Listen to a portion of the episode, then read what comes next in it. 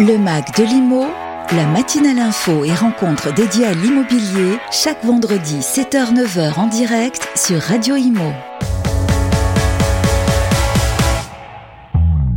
Bonjour, bienvenue sur Radio Imo. Bon réveil à tous. Bienvenue dans ce nouveau numéro. Nous sommes le vendredi 1er juillet. Oui, ça sent vraiment l'été. Un bon début de journée à 11 degrés, mais ça va monter jusqu'à 23 degrés cet après-midi. Alors, au programme du Mac de Limo, de l'actualité, des informations, des découvertes, on va vous faire parcourir dans cette première heure des sujets passionnants, vous mettre au parfum des dernières actualités du secteur immobilier. Si vous êtes professionnel de l'immobilier, futurs acquéreurs, propriétaires ou tout simplement auditeurs, ceci devrait vous intéresser. Et puis en deuxième heure, notre grand invité du jour sera Marcel Rogemont, président de la Fédération nationale des OPH. Euh, Rendez-vous compte, cela regroupe 246 offices. Ça représente un parc immobilier de 2,4 millions de logements. Euh, L'Office public de l'habitat, c'est absolument considérable et c'est une sacrée personnalité. Vous allez voir. Comme chaque vendredi, nous allons également découvrir une nouvelle start-up grâce au bon soin de Jean-Michel Royot. Cette semaine, il s'est intéressé à Bankstore de David Pombo, une société, une start-up qui offre une solution de néo-courtage permettant aux futurs acquéreurs de devenir leur propre courtier. Voilà, le Mac de Limo, c'est parti. Le Mac de l'IMO, en partenariat avec Opinion System, promis et bien ici. La proximité d'un logement avec un monument fait grimper les prix.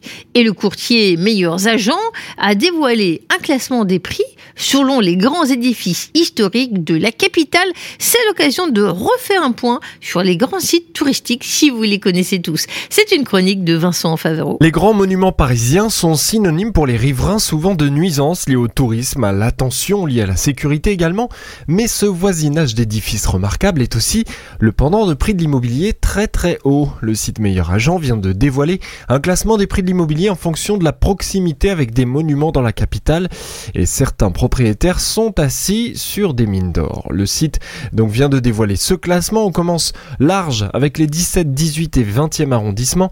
Voisins du parc Monceau, de la butte Montmartre ou du Père Lachaise, les prix affichés sont dans la moyenne parisienne entre 10 000 et 11 700 euros du mètre carré pour le parc Monceau le plus cher de ces trois édifices. Quand on s'approche de la tour Eiffel, les prix commencent à grimper. La tour Montparnasse et ses alentours affichent des prix au quartier de 12 226 euros du mètre carré en moyenne. Dans le 15e, vous avez vu sur la tour Eiffel dans le quartier de Grenelle et les prix affichent 11 200 euros du mètre carré selon l'étude. Dans le quartier même de la Tour ou du Louvre, il faudra ici compter sur plus de 13 500 euros du mètre carré, 15 600 pour le quartier de l'Arc de Triomphe. Quartier Colonne Vendôme, 14 700 euros, plus de 14 000 euros aussi pour les voisins de la Sorbonne. Enfin, pour terminer, notons que les monuments qui donnent à voir les prix au mètre carré les plus élevés pour les logements voisins, ce sont les bâtiments religieux qui sont en haut de ce classement.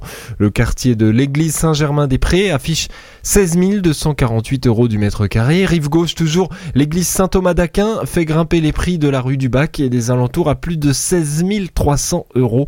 Enfin, reine des édifices mais aussi des prix, Notre-Dame de Paris, la cathédrale et ses ruelles adjacentes affichent en moyenne 16 670 euros du mètre carré en numéro 1 sur le podium de cette étude inédite de meilleuragent.com.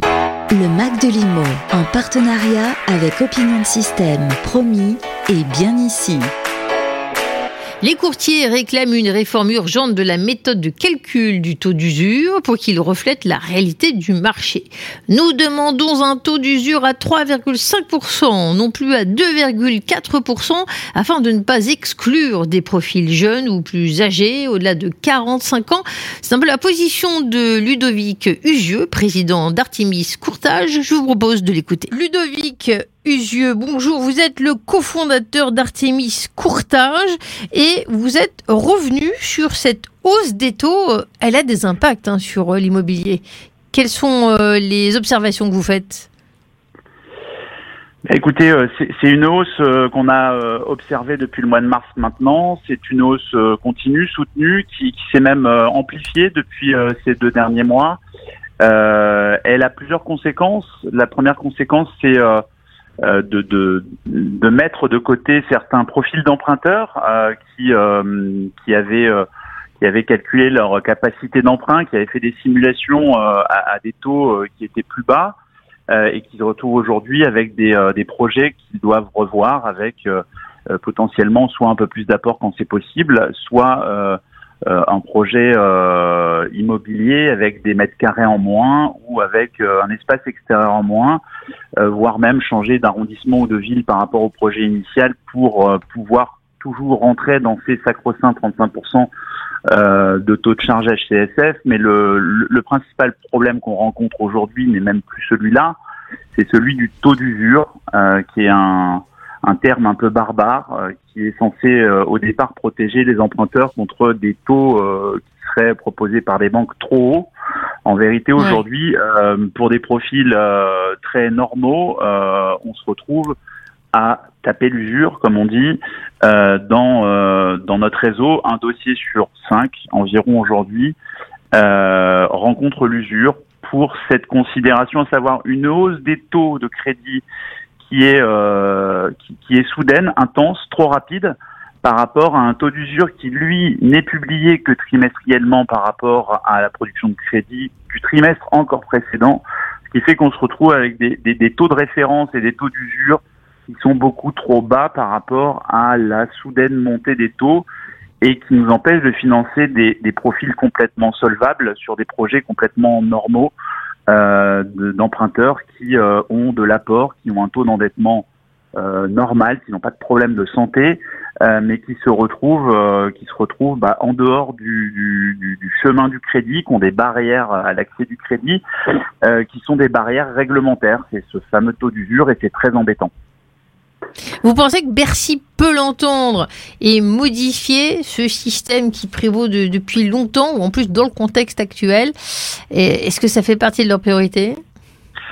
Alors vous avez raison. D'abord, c'est un système complètement anachronique qui, euh, n'a plus euh, aucun lien avec la réalité du moment, euh, du présent.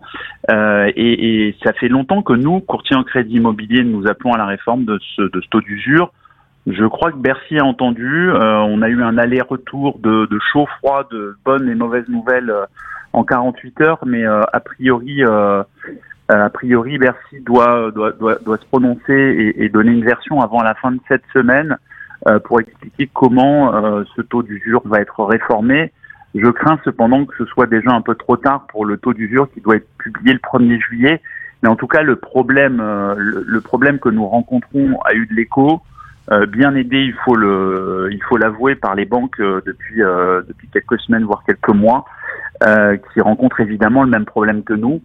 Et, et, et, pour le coup, ce problème est arrivé est arrivé jusqu'à Bercy, qui, qui doit normalement provoquer un, un, point de presse ou une conférence de presse pour expliquer dans quelle mesure ce taux d'usure va être modifié, le calcul, la formule de calcul de ce taux d'usure va être modifiée euh, pour permettre dans ces périodes d'accélération rapide de taux, pour permettre quand même aux emprunteurs qui ont des projets euh, mûris, solvables, euh, de pouvoir emprunter sans rencontrer ces difficultés réglementaires.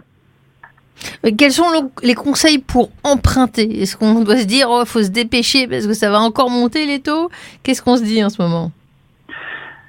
Alors, ce que je vous confirme, et, et vous avez bien raison, c'est qu'on est en plein dans ce phénomène. C'est-à-dire que euh, c'est peut-être un peu inattendu, mais c'est une période qui est plutôt soutenue euh, pour nous dans mon réseau Artemis Courtage. On, on a des demandes, euh, des demandes qui sont en, en, hausse par rapport à l'année dernière à la même époque. pour cette raison, c'est-à-dire que les emprunteurs bien informés sentent bien que les, les, les on, on, est un peu en fin de période de solde qu'on empruntera à meilleur compte au mois de juin qu'au mois de juillet ou qu'au mois d'août, et que pour les projets évidemment qui sont déjà suffisamment avancés avec euh, des avant-contrats signés ou des offres d'achat acceptées, euh, que c'est le bon moment d'emprunter euh, et, et qu'on empruntera à meilleur compte aujourd'hui que demain, ça je, je, je vous le confirme. Euh, après, comment comment on peut rendre son dossier le plus euh, le plus sexy possible en ce moment et sur quoi on peut jouer bah, les négociations de taux de crédit, vous l'avez compris, sont quand même un peu compliquées en ce moment.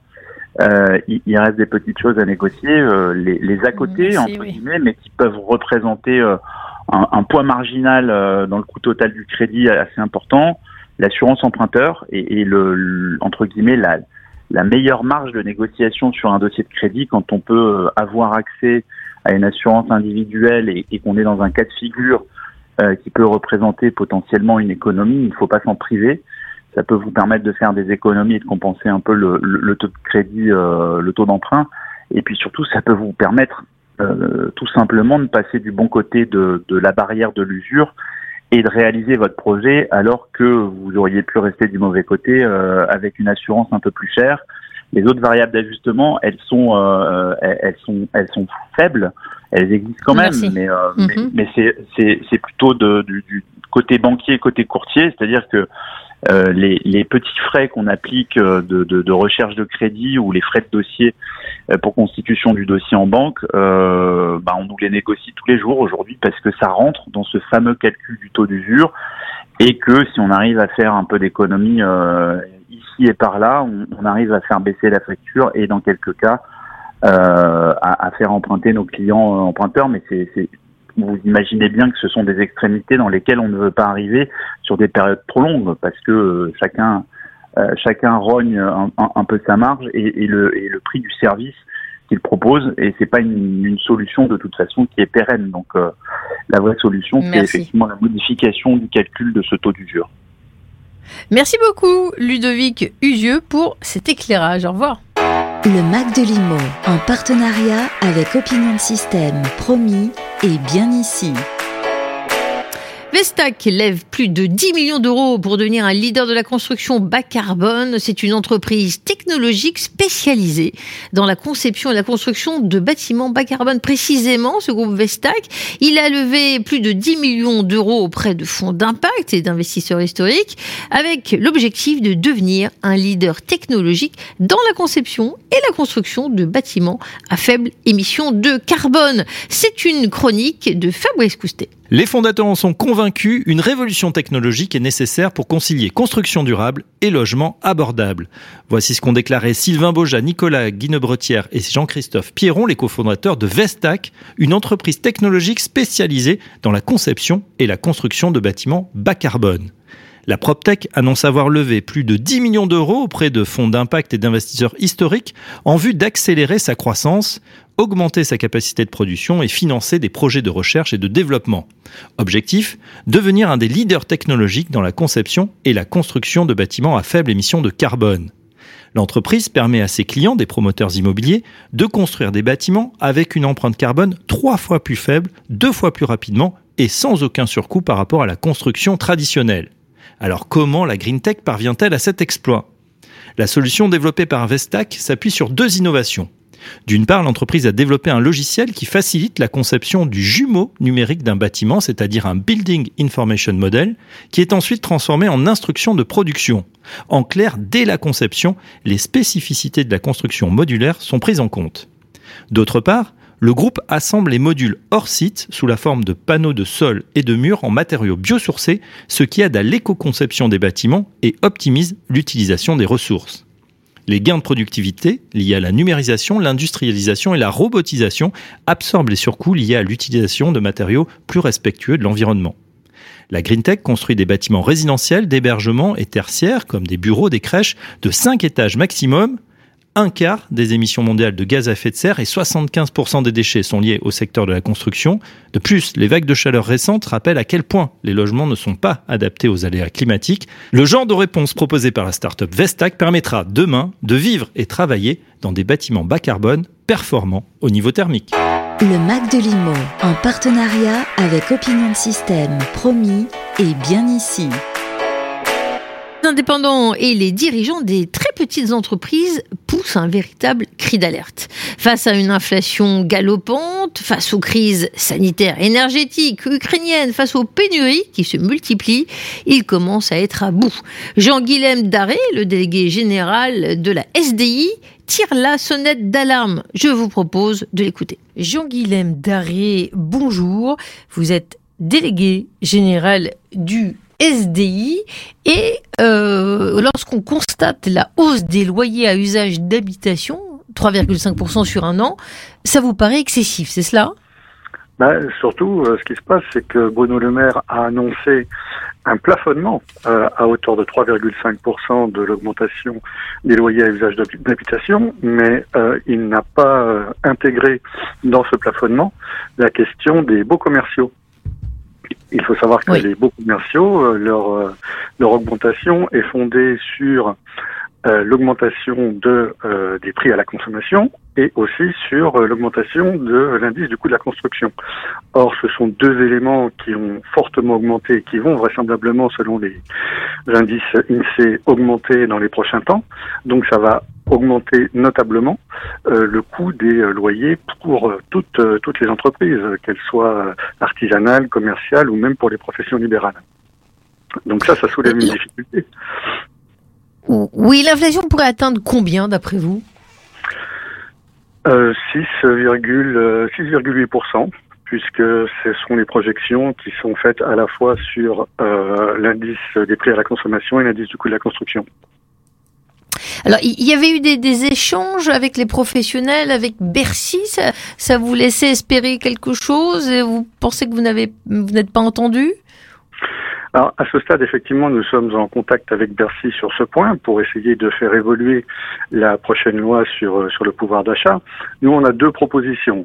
une proposition qui consisterait à plafonner les loyers commerciaux au même titre que les loyers à usage d'habitation sont plafonnés. La deuxième proposition étant de faire en sorte que la taxe foncière qui est aujourd'hui euh, payée par euh, les locataires commerciaux soit du seul ressort du propriétaire et que ce dernier ne puisse pas la répercuter sur son locataire. Que demandez-vous en priorité? En priorité, euh, le, le, plus, le plus simple, ce qui, est possible de faire le plus rapidement possible, c'est de plafonner l'augmentation des loyers commerciaux. Vous pensez que euh, l'activité vraiment risque d'être pénalisée euh, On va voir les, les conséquences? Qu'est-ce qu'on ça pourrait se traduire comment? Ben, on a bien vu que euh, au moment de, de, de, la pandémie, lorsque les commerces étaient intégralement fermés, la question des loyers s'est euh, très rapidement posée parce que euh, les loyers, c'est une part importante des charges pour, pour les commerçants et les artisans, qui sont en boutique, bien entendu. Et cet, cet élément, lorsqu'il augmente dans des proportions très importantes comme les 6,8% euh, qui sont prévus à ce stade, euh, ça peut avoir pour effet d'augmenter beaucoup trop les charges du chef d'entreprise, ce d'autant que euh, on est quand même dans une phase où il va être nécessaire de payer, de rembourser le PGE, où il faut toujours payer les charges personnelles URSAF qui ont été reportées et avec, avec une consommation qui se restreint. Donc on a plus de charges, moins de ressources euh, le risque, il est très simple, c'est euh, la cessation d'activité. Euh, Est-ce qu'il y a des secteurs en particulier qui vous appellent à l'aide? Alors les secteurs qui sont les plus impactés aujourd'hui, ben, ce sont les secteurs de, de l'équipement de la personne, donc tout ce qui est boutique de vêtements, chaussures, accessoires. on a aussi pas mal de problématiques dans, dans les boulangeries, dont dont les liquidations judiciaires ont explosé euh, sur, sur le dernier trimestre.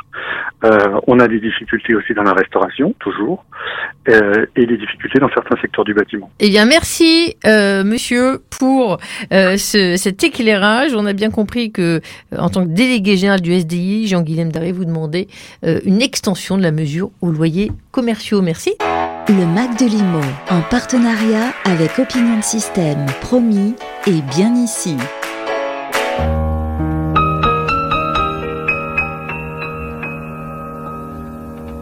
Ne me quitte pas, il faut oublier tout, peut s'oublier qui s'enfuit déjà, oublier le temps des malentendus et le temps perdu, à savoir comment oublier ces heures qui tuaient parfois à coups de pourquoi le cœur du bonheur ne me quitte pas, ne me quitte pas, ne me quitte pas, ne me quitte pas. Moi, je t'offrirai des perles de pluie venues de pays où il ne pleut pas.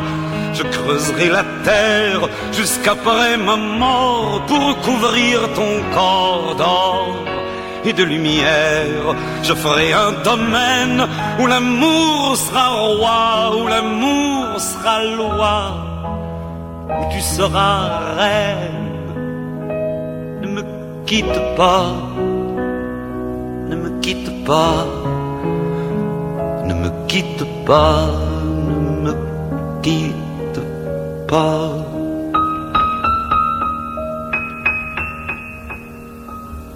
Ne me quitte pas. Je t'inventerai des mots insensés que tu comprendras. Je te parlerai de ces amants-là qui ont vu deux fois leur cœur s'embraser. Je te raconterai l'histoire de ce roi mort de n'avoir pas pu te rencontrer. Ne me quitte pas, ne me quitte pas, ne me quitte pas, ne me quitte pas. On a vu souvent rejaillir le feu de l'ancien volcan qu'on croyait trop vieux.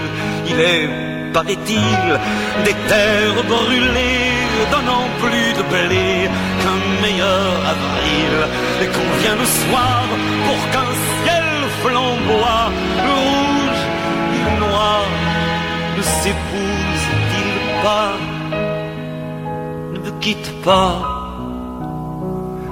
ne me quitte pas, ne me quitte pas, ne me quitte pas.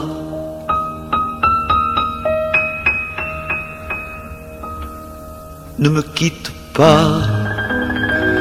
Je ne vais plus pleurer, je ne vais plus parler. Je me cacherai là à te regarder, danser, sourire, à t'écouter, chanter et puis rire. Laisse-moi devenir l'ombre de ton ombre, l'ombre ta main, l'ombre de ton chien, mais ne me quitte pas, ne me quitte pas, ne me quitte pas, ne me quitte pas.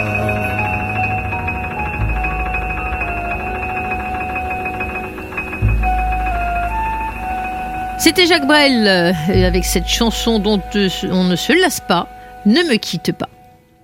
Le Mac de Limo, en partenariat avec Opinion System, promis et bien ici. En 2021, la plateforme Airbnb avait été attaquée par la ville et condamnée à 8 millions d'euros d'amende pour avoir publié un millier d'annonces sans numéro d'enregistrement. Plus de 200 propriétaires avaient également été condamnés pour non-respect du code de l'urbanisme. Le verdict avait fait grand bruit.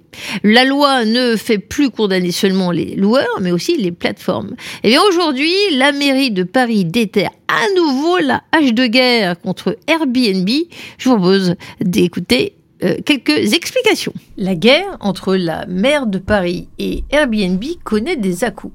Nouvelle bataille ce mois-ci avec la décision de la ville de Paris d'aller à la recherche des résidences secondaires non déclarées ou les principales, dépassant le plafond de 120 jours de location par an. Il faut vraiment beaucoup de volonté politique car la tâche n'est pas aisée pour les agents de la mairie. Ils doivent lire une à une les annonces des plateformes, éplucher toutes les publications, se rendre sur place pour identifier les appartements qui ne respectent pas la loi. Signe de l'importance donnée à l'opération par Anne Hidalgo, l'adjoint au logement, Yann Brossa, du Parti communiste, a participé à l'opération de contrôle. Une vingtaine d'agents sont partis à la traque. Pourquoi maintenant? D'un côté, les touristes sont de retour avec la fin de la fermeture des frontières. La mairie veut de manière opportuniste profiter de la période pour distinguer le bon grain de livret. Credo de la maire de Paris, mettre fin aux locations touristiques illégales qui pénalisent les Parisiens. l'opération de traque n'est pas le seul signe de durcissement. Depuis janvier, tout changement d'usage d'un commerce en meublé touristique est soumis à autorisation de la mairie et les logements transformés en location touristique doivent faire l'objet d'une triple compensation en surface dans les quartiers les plus touristiques. Airbnb est décidément la bête noire de la mairie de Paris. On se rappelle que le maire adjoint au logement avait proposé d'interdire à la marque américaine la location d'appartements entiers dans les quatre premiers arrondissements parisiens. On ne peut tolérer que des logements soient transformés en meublés touristiques ou résidences secondaires occupés deux semaines par an, avait-il dit en s'énervant. Et bien sûr, 1,4 million de logements à Paris, on compte 100 000 pieds à terre, un chiffre qui ne fait qu'augmenter. Le Mac de Limo, en partenariat avec Opinion System, promis et bien ici. Le secteur de l'immobilier s'inquiète. L'avenir des passoires thermiques est problématique. Quid de l'évolution du marché de l'immobilier, politique de l'habitat? Jean-Marc Tourelion, le président de la FNAIM, fait un tour d'horizon des principaux enjeux du secteur dans un contexte inflationniste. On l'écoute. Monsieur le Président, la FNAIM fait le point sur le semestre et pose les questions qui fâchent toujours pas de ministre du Logement, notamment. On en parle, Jean-Marc Torolion. D'abord, quel regard sur ce premier semestre? Quel bilan? Ben, le bilan est plutôt positif, 1 175 000 transactions au 31 mars, et euh, les premiers indicateurs que nous avons sur le deuxième trimestre de 2022 restent aussi euh, bien orientés, avec euh, des prix qui continuent d'augmenter, principalement d'ailleurs dans nos villes moyennes, les secteurs ruraux, et puis un certain nombre de villes qui ont des augmentations à plus de 10%. On peut citer on peut citer Caen, on peut citer Le Havre, on peut citer La Rochelle, Reims, Mulhouse. Et donc euh, on a, euh, euh, cette, j'allais dire, dynamique de prix qui est couplée à une dynamique d'activité. Après, quelques signaux quand même qu'il faut interpréter différemment. D'abord, on a constaté un certain ralentissement sur le dernier trimestre du nombre de compromis et de promesses signées, moins 3%. On a sondé les Français les Français nous disent que pour 9% d'entre eux, l'inflation va annuler leur projet. 9%, c'est 100 000 transactions en moins. Donc, c'est pas, c'est pas rien. Et puis, les acquéreurs nous disent, non, ce n'est pas une conjoncture favorable aujourd'hui pour acheter. Ils ne sont que 30% à considérer que la conjoncture est favorable. Ils étaient 58% un an auparavant. Donc, euh, si les vendeurs restent toujours optimistes, on voit que du côté des acquéreurs, la donne est en train de changer. Et ce d'autant plus que L'accès au crédit s'est durci. 44% considéraient que cet accès était facile il y a un an. Ils ne sont que 26% aujourd'hui. Et nos primo-accédants sont en retrait dans, euh, notre, euh, dans, la, dans la demande. Euh, on est avec ces changements de gouvernement encore à l'aube de ce deuxième mandat. Quelles sont les attentes des professionnels vis-à-vis de ce gouvernement en matière de logement? Alors, les, les, attentes sont nombreuses. D'abord, donnez-nous un ministre et un ministre d'un rang suffisant pour gagner des arbitrages. Posons-nous sur le calendrier de la rénovation énergétique qui, euh, qui est incompréhensible en réalité. Nous avons trois calendriers. Le calendrier de l'interdiction de location 2025, 2028, 2034. Le calendrier de l'élaboration des plans pluriannuels de travaux 2024, 2025, 2026 en fonction 2023, 2024, 2025 pardon en fonction de la taille de la copropriété et les diagnostics de performance énergétique qui ont un autre calendrier concernant notamment ceux qui euh, les collectifs. Donc il faut revoir ce calendrier en, j'allais dire, se calquant sur le calendrier européen, tout simplement. Le calendrier européen nous dit quoi? Plus de G en 2030, plus de F en 2033. Mais pas que dans le parc privé locatif ou le parc social, tout parc confondu. On va rétablir la solidarité entre copropriétaires occupants et copropriétaires bailleurs, ce qui n'est pas le cas aujourd'hui. Un petit mot de votre sondage IFOF Name sur le moral des Français? Eh bien, le moral des Français, il est euh, moins bon qu'il ne l'était il y a seulement un an. Quand on regarde les quatre segments principaux, les investisseurs restent confiants dans l'immobilier à 53%. En revanche, la résidence secondaire est moins prisée dans les intentions d'achat et nettement moins prisée, 20 points de moins. Les primo-accédants considèrent on était à 69% d'opinion positive, on est à 44%, que euh, ce n'est pas le moment euh, de se porter acquéreur, en tout cas moins. Et concernant les secondos accédants qui ont fait euh, l'essentiel du marché, les vendeurs sont confiants, mais le positionnement au rachat finalement sera sans doute là aussi un petit peu plus lent. Je pressens un attentisme. Merci beaucoup pour ce résumé, Monsieur le Président. Le Mac de Limo, en partenariat avec Opinion System, promis et bien ici.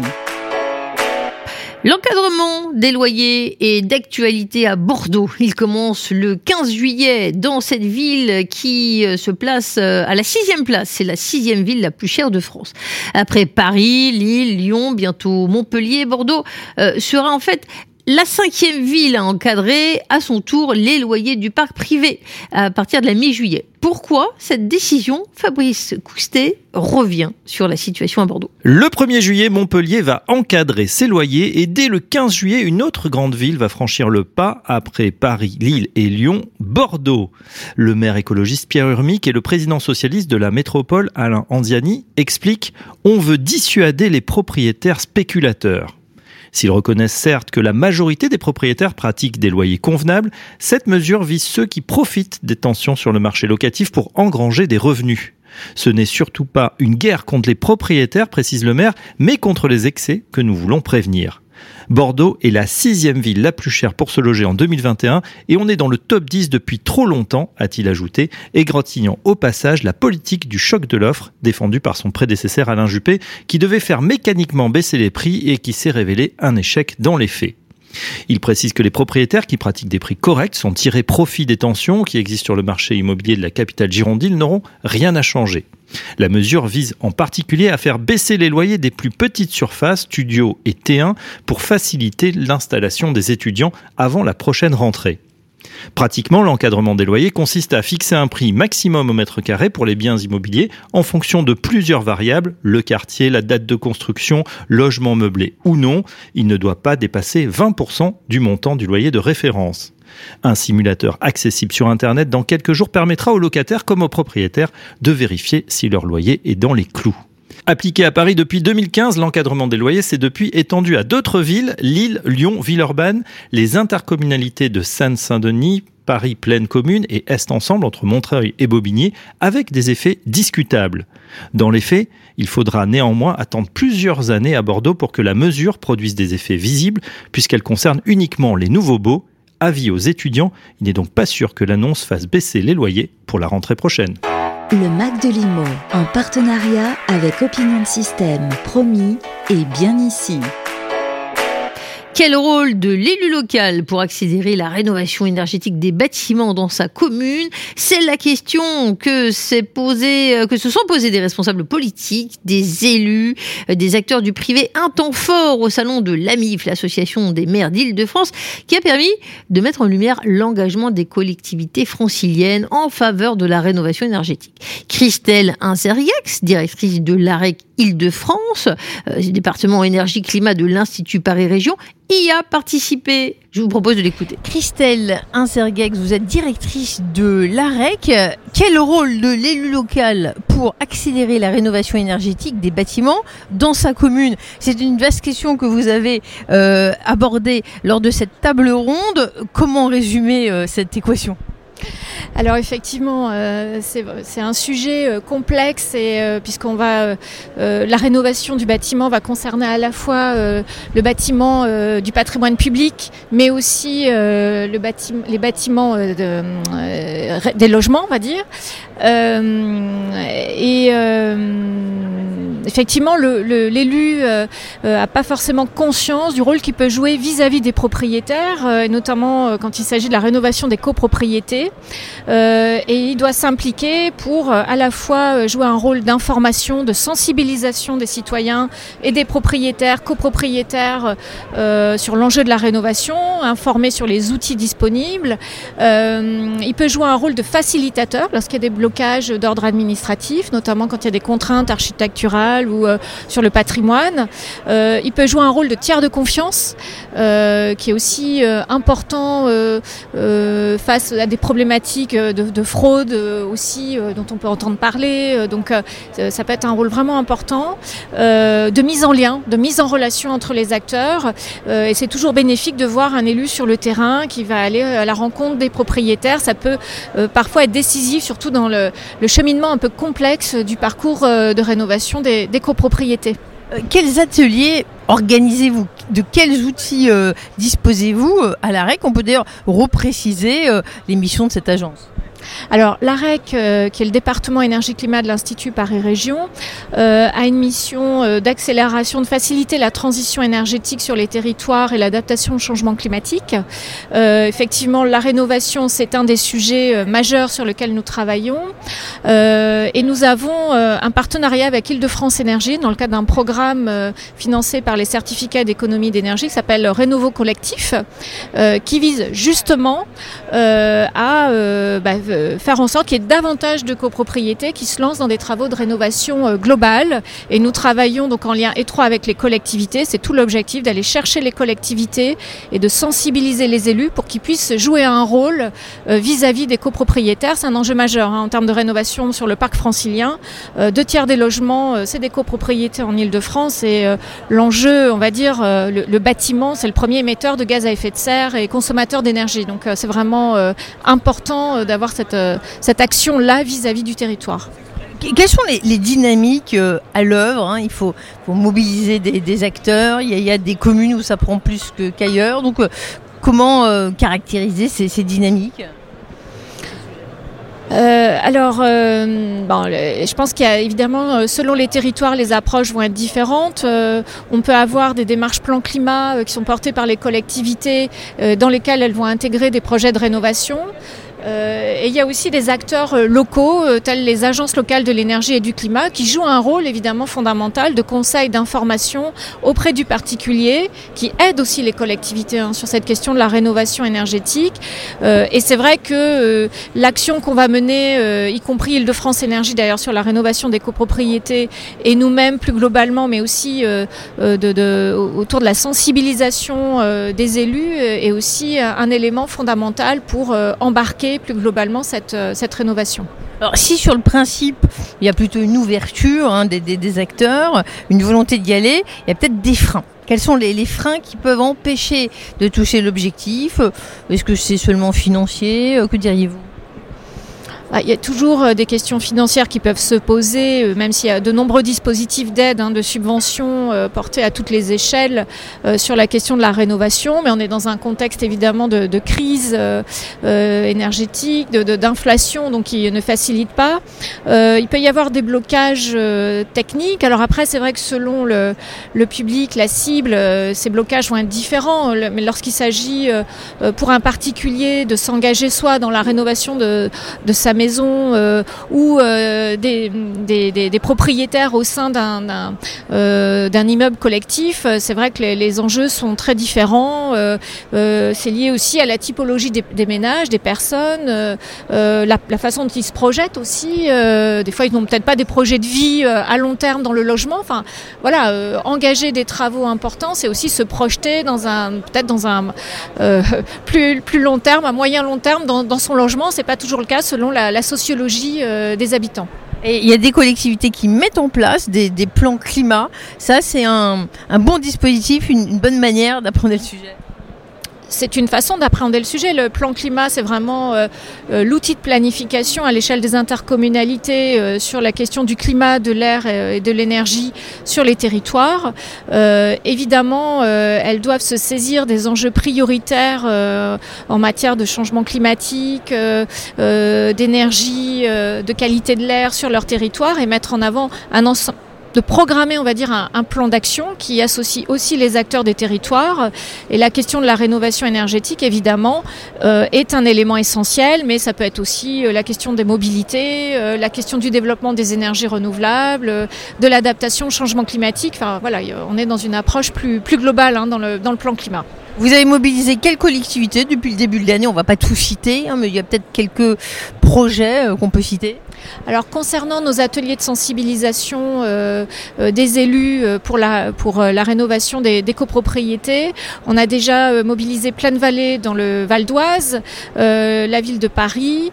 Alors on a organisé aussi un temps de, de, de conférence régionale pour revenir sur ce rôle de, de l'élu et on a prévu sur le deuxième semestre là d'autres ateliers avec d'autres d'autres territoires, souvent plutôt à l'échelle intercommunale, qui nous permet évidemment de, de toucher plus de, communes, puisque c'est les élus à la fois des intercommunalités et des communes du, territoire qui sont concernés euh, par nos ateliers. Vous avez trouvé l'échange intéressant. On est à la mi 2022 et vous étiez à cette table ronde sur le rôle de l'élu local pour accélérer la rénovation énergétique des, des bâtiments. Euh, ça, ça va dans le bon sens? Oui, c'était très intéressant. C'est toujours intéressant de donner la parole aux élus locaux, puisque voilà, ils sont en prise directe avec les problématiques. Euh, ils sont à la recherche de solutions. On voit que les euh, les problématiques et les solutions sont différentes selon les territoires. Euh, évidemment, les grosses collectivités ou les territoires ruraux vont avoir des, des enjeux euh, différents, et c'est important de les entendre aussi. Euh, et très heureuse aussi hein, des, des, des, lauréats de cette nouvelle édition du, du trophée euh, des communes pour la rénovation énergétique, puisque ça permet voilà, de, de, de mettre en lumière différents projets sur euh, la diversité du parc, qu'il soit le patrimoine public ou euh, les logements. Merci beaucoup Christelle Sergex, vous êtes la directrice de l'AREC, hein, l'agence régionale euh, énergie climat l'île d'Île-de-France. Merci pour cet entretien. Le Mac de Limo, en partenariat avec Opinion System, promis et bien ici. Il y a un an, le nouveau diagnostic de performance énergétique a vu le jour. De nouvelles exigences en matière de performance énergétique ont été définies dans le cadre de la loi climat et résilience, que ce soit pour la vente d'un bien ou pour la signature d'un bail locatif. Quel bilan, quel chiffre peut-on tirer de cette première année? Eh bien, le réseau Exim, acteur de la prévention des risques au sein des logements, a mené une étude euh, sur près de 30 000 DPE. Je vous propose d'écouter cette chronique de Bérénice Deville. Le nouveau diagnostic de performance énergétique fête son premier anniversaire. Ce document permet d'indiquer, euh, grâce à une nouvelle méthode de calcul, la consommation énergétique d'un logement et ses émissions de gaz à effet de serre, notamment à travers les étiquettes énergie. Obligatoire dans le cadre d'une vente ou d'un contrat de location depuis le 1er juillet 2021, le DPE n'est plus informatif mais opposable. Son but est de mieux identifier les passoires thermiques et, à terme, d'obliger leurs propriétaires bailleurs à effectuer des travaux de rénovation. Pour cela, la loi climat et résilience a mis en place un calendrier échelonné sur plusieurs années qui prévoit, entre autres, un gel des loyers ou même l'interdiction à la location des logements les plus mal notés. À terme, les habitations les plus énergivores ne pourront donc plus être louées. Ainsi, depuis un an, de nombreux propriétaires font appel à des entreprises afin de réaliser le DPE de leurs biens. Le groupe Exim, acteur majeur du diagnostic et du contrôle en France, a décidé de mener une étude sur 28 909 DPE réalisés par 22 agences de son réseau. Tous ces DPE ont évidemment été réalisés selon la nouvelle formule entrée en vigueur au 1er juillet 2021. Alors, quelles sont les conclusions chiffrées de cette analyse? Un logement sur six ne pourra pas augmenter son loyer dès août 2022. En effet, dans l'échantillon, 16% des logements locatifs sont aujourd'hui classés en F et G, autant de logements où le loyer sera gelé à compter du 25 août 2022.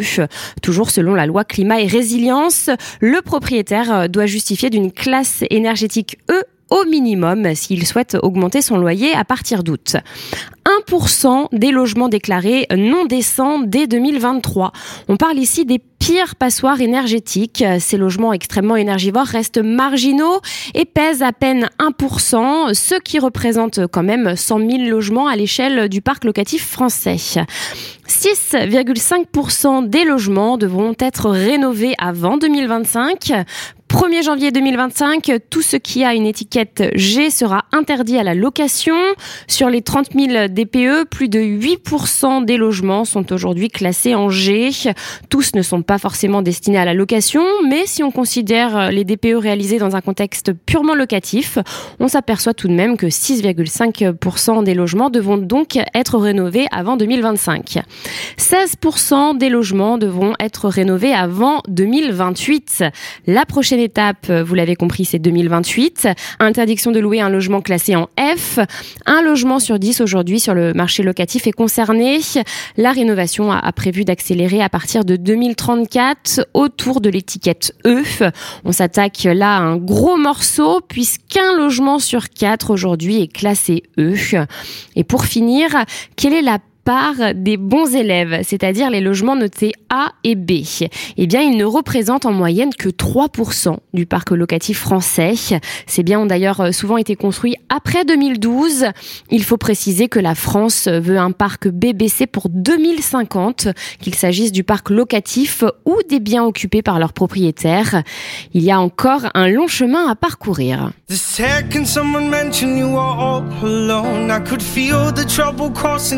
Veins. Now I know it's got a hold. Just a phone call left unanswered had me sparking now. These cigarettes won't stop me wondering where you are. Don't let go. Keep a hold.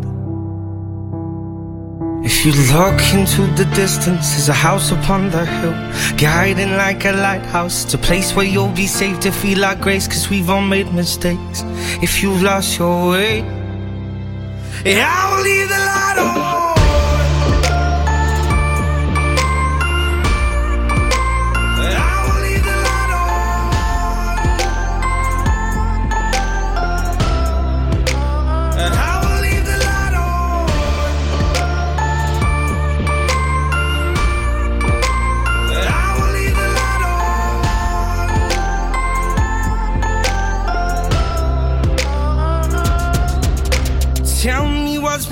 What's been on your mind.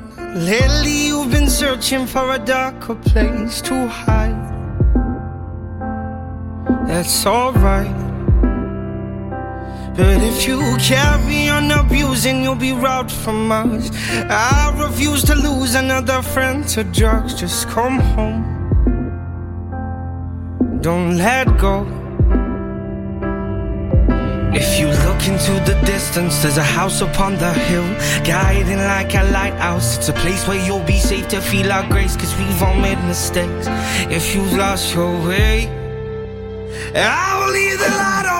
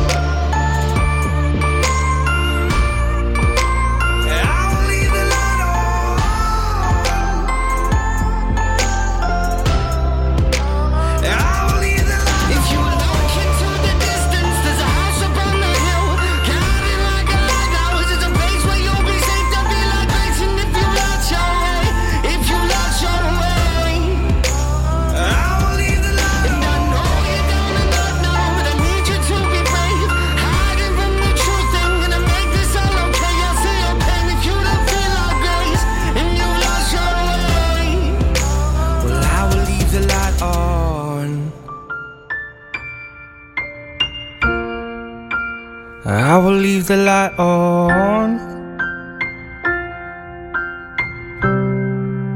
Cause I will leave the light on. Et c'était Tom Walker qui interprétait Leave Light On. On sait que Tom Walker, c'est un chanteur écossais et c'était son premier titre international. Le Mac de l'IMO, la Startup IMO, en partenariat avec Bien Ici, Jean-Michel Royot. Bankstore est une marketplace bancaire gratuite qui permet à tout futur emprunteur désirant acquérir un bien de devenir lui-même son propre courtier. C'est Jean-Michel Royot qui s'est penché sur cette start-up. Oui, bonjour à toutes et à tous. Euh, ce matin, je suis absolument ravi d'accueillir David Pombo. Bonjour. Bonjour David. Bonjour. En forme ce matin? Très en forme. Bon, je suis ravi en tout cas de vous accueillir euh, chez Radio Imo.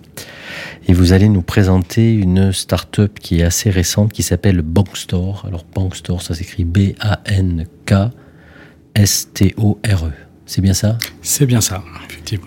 Alors Bandscore, pardon, c'est une nouvelle start-up et d'abord on va vous demander quelle est sa promesse. Bah, la promesse, elle est simple en fait. Avec Bankstore, ce qu'on veut, c'est permettre à tout candidat emprunteur d'accéder le plus facilement possible à son financement immobilier. Euh, donc, c'est de lui proposer un maximum de propositions et surtout euh, que la recherche des meilleures conditions soit gratuite, qu'il n'ait pas à payer aujourd'hui pour avoir accès à ces conditions-là. Donc ça, c'est la promesse. Alors euh, ça c'est une belle promesse. Je pense que vous allez avoir euh, quelques succès si vous livrez la promesse, mais euh, on va vouloir d'abord en savoir plus. Donc euh, dans notre euh, infinie gentillesse, euh, grâce au super tech David, on va vous laisser une minute, hein, David, pour en savoir plus. Euh, donc pour tout nous dire, vous avez une minute pour nous raconter comment ça marche, depuis quand ça existe, com- comment, quel est le process, quel est le bénéfice client que vous allez apporter. Voilà, on veut tout savoir. Allez, c'est à vous, à une minute. Alors avec euh, Bankstar, en fait, on a créé une place de marché où euh, d'un côté, on a convaincu euh, toutes les banques de venir euh, se présenter, et de l'autre côté, euh, on propose à tout emprunteur de déposer très simplement son dossier de financement. Donc il y dépose tous les renseignements euh, de son opération et, et, ses données personnelles, et il y joint tous les justificatifs. À partir de là, nous, on fait un travail de scoring, on va faire un contrôle de conformité, et ensuite ce dossier va être exposé à toutes les qui sont en mesure de financer le projet. À partir de là, euh, l'emprunteur va pouvoir tout simplement choisir les meilleures propositions. Donc ça, c'est en 24 heures, donc c'est très très rapide. Euh, il choisit, il présélectionne les trois meilleures propositions et ensuite ça repart chez euh, les banques qu'il a présélectionnées pour v- 72 heures, trois jours durant lesquels les banques pourront améliorer leurs conditions. Et donc, in fine, en quatre jours, l'emprunteur est en mesure de retenir la proposition la plus pertinente du marché. Alors j'ai- compris que le sujet de, de la rapidité d'exécution était un, un paramètre euh, incontournable dans, euh, dans votre promesse également. Effectivement, en fait, avec le digital, on veut aller, on peut aller très vite. Et il faut savoir qu'il y a des contraintes de temps également dans les recherches, avec les compromis, avec des conditions suspensives à respecter. Et aujourd'hui, le, le circuit classique dans les banques est relativement long. Euh, donc, du coup, on a voulu euh, aller le plus vite possible, effectivement, avec le digital. Grâce à la digitalisation. Exactement. Voilà, j'a- j'avais noté euh, que la- le, le, le dépôt euh, de demande de prêt, euh, 15-20 minutes 15-20 minutes à peu près, effectivement, il y a un onboarding qui va faire à peu près 15 minutes et ensuite 5 minutes pour déposer l'ensemble des documents. D'accord. Donc, euh, et là, ça marche bien, c'est robuste. Ça marche bien. On a, euh, on avait quelques petits trous dans la raquette au tout début. On a tout euh, réparé. Effectivement, maintenant, ça Et fonctionne. alors, ça existe depuis combien de temps? Alors, ça existe depuis euh, janvier. On a été euh, live en janvier. D'abord dans une version un petit peu dégradée où on pouvait pas encore complètement déposer un dossier, mais on pouvait le faire scorer. Et depuis février, maintenant, euh, voilà, les banques sont de l'autre côté à le répondre. Oui, alors vous allez nous parler un peu de qui vous fait confiance, parce que vous parlez de banque là, mais je, je sais que vous avez des, des belles marques à nous, euh, à nous, communiquer aujourd'hui. Alors aujourd'hui, on a la chance déjà d'avoir euh, huit partenaires euh, et donc euh, des, pas des pas des moindres puisqu'on a les grandes banques euh, type BNP Paribas, Société Générale, Crédit du Nord, euh, Banque Populaire, Caisse d'épargne. On a des solutions aussi euh, avec des des financements un peu particuliers pour des prêts hypothécaires. Euh, là, la Société Générale vient de, vient de nous rejoindre, donc euh, on a encore quelques, on est encore en quelques. La Bred, vous m'aviez indiqué aussi. Bred, Bred, euh, Rive de Paris, euh, Val de France, donc les trois entités euh, de Banque Populaire qui, euh, qui opèrent sur de. Paris. Et donc euh, voilà, et donc il nous reste deux grands noms à rentrer qui sont le Crédit Agricole et la Banque Postale sur lesquels on est encore en discussion, euh, mais on, on désespère pas. Normalement, ça devrait pas tarder. D'accord, alors vous, euh, moi je suis très attaché au Crédit Mutuel Arkea, vous oubliez pas mes amis du. Crédit Mutuel Arkea également. hein. Mais on en profite pour saluer Laurent Blanchard qui nous a effectivement, qui fait partie de votre aventure et qui nous a, nous a mis en lien et que j'ai bien connu chez Arkea. Merci, euh, c'est très intéressant David. Alors, euh, comment on fait pour vous contacter là? Demain, vous déposez un dossier, demain je vais, je vais sans doute acquérir un logement, j'ai besoin d'un financement compétitif, j'ai compris que vous allez le faire vite et aux meilleures conditions. Qu'est-ce que je dois faire? Alors, il suffit de se rendre sur le site, hein, donc bankstore.fr, euh, et là, vous pourrez soit en amont faire des simulations, soit directement déposer le dossier. En accompagnement, on a un, système de chat et de visio, donc il y a toujours un expert dans, durant les, heures de, travail qui pourra répondre, accompagner éventuellement si vous rencontrez une difficulté. Donc, on n'est vraiment pas laissé seul, et on est accompagné, euh, que ce soit pour l'onboarding ou par la suite dans, le- dans, dans- les explications, éventuellement sur les propositions ou la mise en relation avec les banques, bien sûr. Parfait, mais écoutez, merci David. On, Merci à vous. On vous souhaite, euh, au nom de Radio Imo, beaucoup de succès dans, dans cette nouvelle start-up qui, qui, est, qui est pleine de belles promesses. Et puis je vois que les partenariats que vous avez déjà constitués sont, sont, euh, sont, sont très, très robustes. Bravo. Euh, on est convaincu que vous allez avoir un grand succès. En tout cas, on va vous suivre et on aura l'occasion de vous réinviter dans quelques mois pour que vous nous racontiez euh, les succès, les succès, euh, les succès rencontrés. Euh, J'en profite également pour remercier bien ici le partenaire de cette petite chronique, grâce à qui on découvre de belles startups toutes les semaines. Alors aujourd'hui, c'était Bankstore, grâce à David Pambo. Merci David, bonne continuation. Merci Jean-Michel. À très bientôt. À bientôt. Le Mac de l'IMO, la Startup IMO, en partenariat avec Bien Ici, Jean-Michel Royot.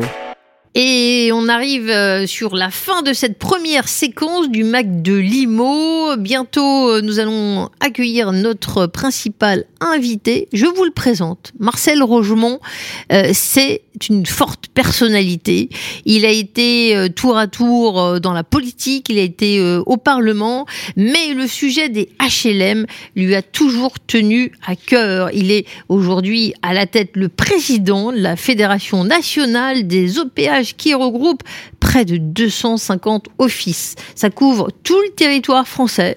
Euh, Ça représente un parc immobilier de 2,4 millions de logements. Lorsqu'on sait que le nombre de demandes de personnes qui veulent un logement social, c'est tellement considérable, je peux vous dire qu'on a beaucoup de choses à se dire. Il a des messages forts et surtout des convictions. Je vous propose d'écouter la deuxième partie du Mac de Limo parce qu'avec Marcel Rogemont, ce sera haut en couleur. Ne grandissez pas, c'est une arnaque. J'en ai vu plusieurs devenir moches. Ils se perdent dans leurs habitudes. Pourris par du papier qui ressemble à du journal. Enfant, écoute ce que j'ai à te dire. Les grands sont pas les plus empathiques. Jamais tu les verras sourire, non. Leur cœur est bloqué en Antarctique. Ferme les yeux, vas-y, te réveille pas. Laisse place à tes rêves, car c'est comme ça que tu grandiras. oh. Ferme les yeux, vas-y, te réveille pas. Laisse place à tes rêves car c'est comme ça que tu t'envoleras. Chaque jour, la la la, je m'envole au-dessus des humains. Mon cerveau l'en touche les nuages. Mmh. Chaque jour, la la la, je m'envole au-dessus des humains. Mon cerveau